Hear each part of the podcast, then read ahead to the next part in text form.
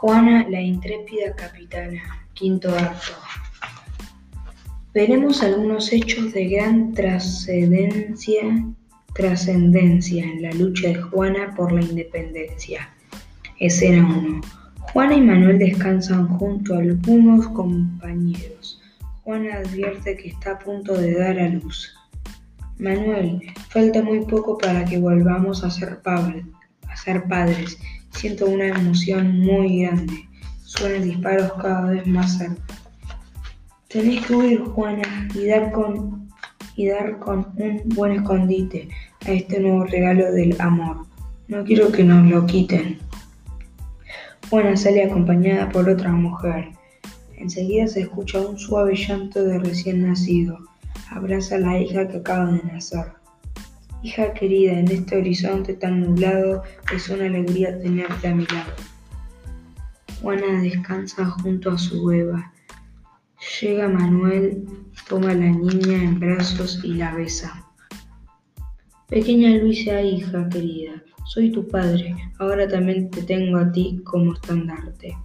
Ojalá pueda verte crecer en libertad sin que te sometas a una injusticia autoridad. Besa también a Juana y sale. Escena 2. Juana deja a Luisa en manos de una mujer.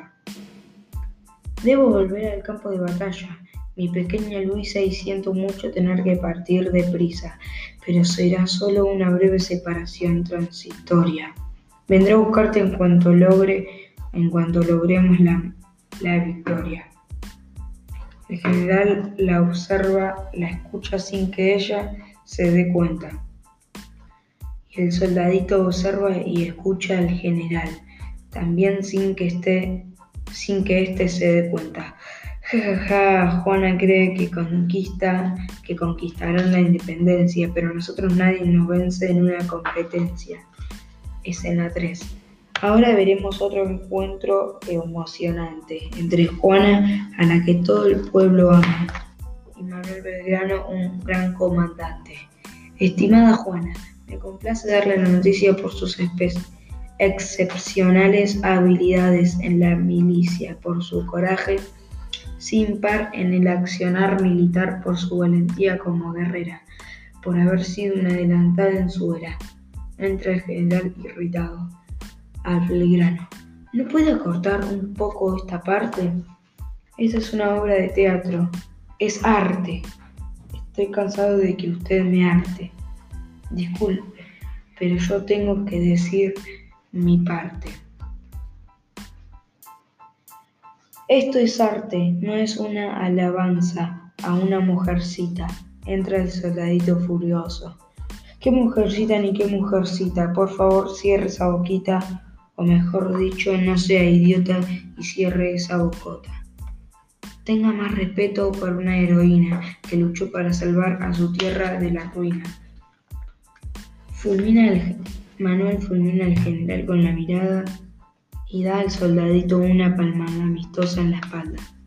Por su tenacidad como luchadora, por no renunciar al sueño de una nueva aurora, por su capacidad en el campo de batalla, por su fuerza para mantener al enemigo a raya, por no haberle interesado la gloria ni la fama, por haber encarnado para tantos a la Pachamama. Por todo esto y más pedía Juan Martín de Pueyrredón, director supremo de las Noticias Unidas, que la nombrara. Teniente coronela, un reconocimiento a su inmenso valor y al notable fervor. Con que ha dedicado su vida a la libertad que nuestros pueblos tanto anhelan al general. Juana Zurduy es teniente coronela y si no le gusta, dígaselo a su abuela. Entra un grupo de pobladores. Esta mujer es realmente tremenda, siempre está lista para la contienda. Acaba de dar a luz por quinta vez y sale a combatir unas horas después. En vez de jugar a la guerrera, esa mujer tendría que estar en su casa barriendo pisos pasando cera y pelando, y pelando calabazas. Juana envuelta en un chal azul cabalga espalda en mano en medio de un combate al lado de Manuel. Mientras se lanzan contra el ejército patriota. Somos los defensores de la, de la corona real y todos sus enemigos perecerán. Mientras se lanzan contra el ejército realista, somos el baluarte de la libertad y sabemos que no nos vencerán. Basta de estar atados al yugo. Ya nos sacaron demasiado el jugo. Soldados al ataque contra los insurrectos. Los vamos a matar como insectos. Hay algunas breves situaciones de combates que se suceden como relámpagos y todos se retiran.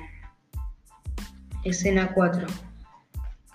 Juana Manuel y sus compañeros muestran signos de gran agotamiento. Caminan con lentitud y como si cargaran muchísimo peso.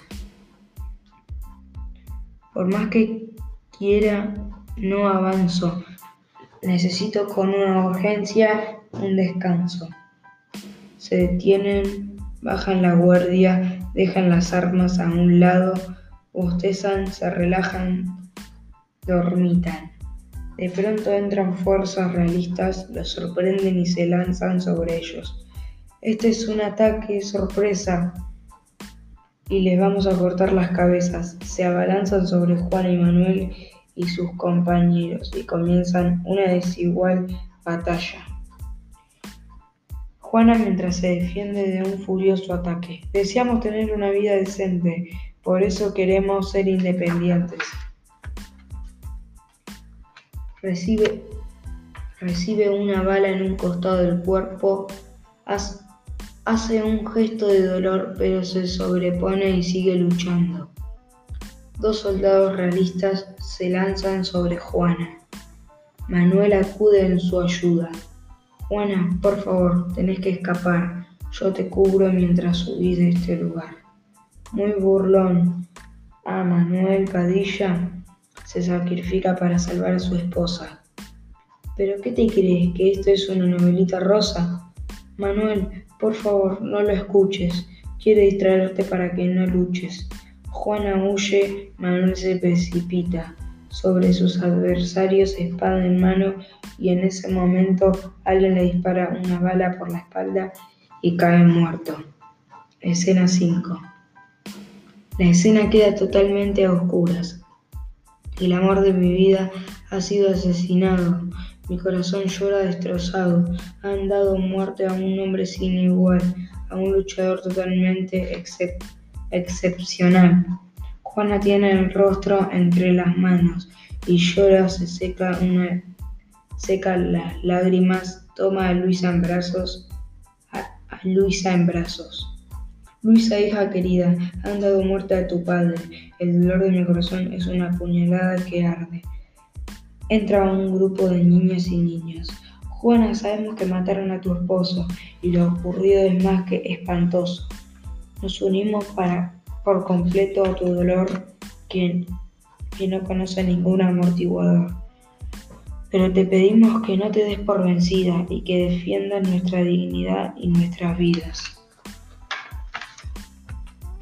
Los niños y niñas salen. Juana llora, entra. Juana llora. Entra el soldadito. El soldadito se arrodilla ante Juana y le toma una mano. Por favor, permítame acompañarla en la acción. Unirme a su ejército y estar a su disposición. Pondré en la lucha todo lo que pueda y lo que sé. Y lo mucho que ignoro lo iré aprendiendo de usted entra el general. Soldadito, sos un demente. Y no demente, Clara. Precisamente las pavadas que decís no me, no me conmueven. ¿No sabes que estamos en el siglo XIX? Y vos sos del siglo XXI.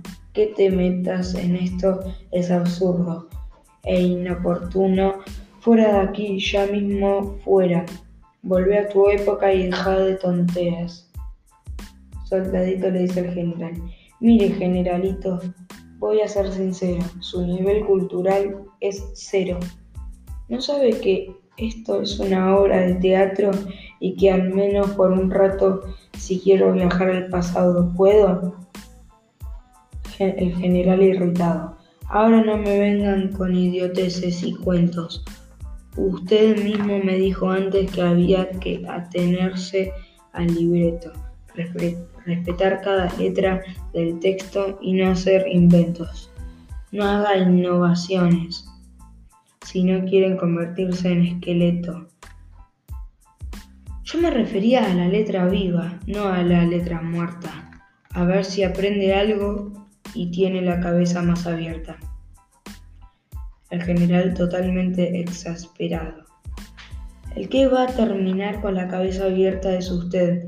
Se la voy a romper contra una pared. Aténganse al texto que le dieron y no confundan a sus compañeros. Cállese un poco y escucha a Juana, vea cómo el pueblo le aclama. El enemigo pelea por afán de poder, de riqueza. Nosotros luchamos para ser libres de los pies a la cabeza.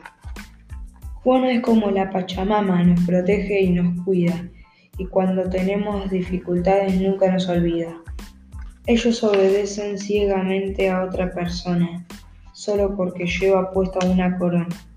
Nosotros seguimos nuestro pensamiento y el sentir del corazón y eso nos dota de una fuerza que no tiene parangón. Juana, Juana, Juana, sos nuestra Pachamama, por eso todo el pueblo te ama.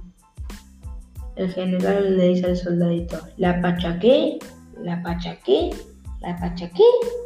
Deje de repetir todo el tiempo lo mismo o me lo voy a comer crudo en un ataque de canibalismo absoluto, imparable y agudo. Vea, generalito, creo que a esta altura, si sabe tan poco de este lugar y su cultura, tendría que dedicarse más a la lectura sobre las costumbres de esta tierra y menos a la guerra. Combatimos a los que por su origen tienen muchos beneficios y privilegios y nos obligan a vivir prestándoles servicio, nos ahogan con sus enormes impuestos y solo nos dan unas pocas migagas y restos.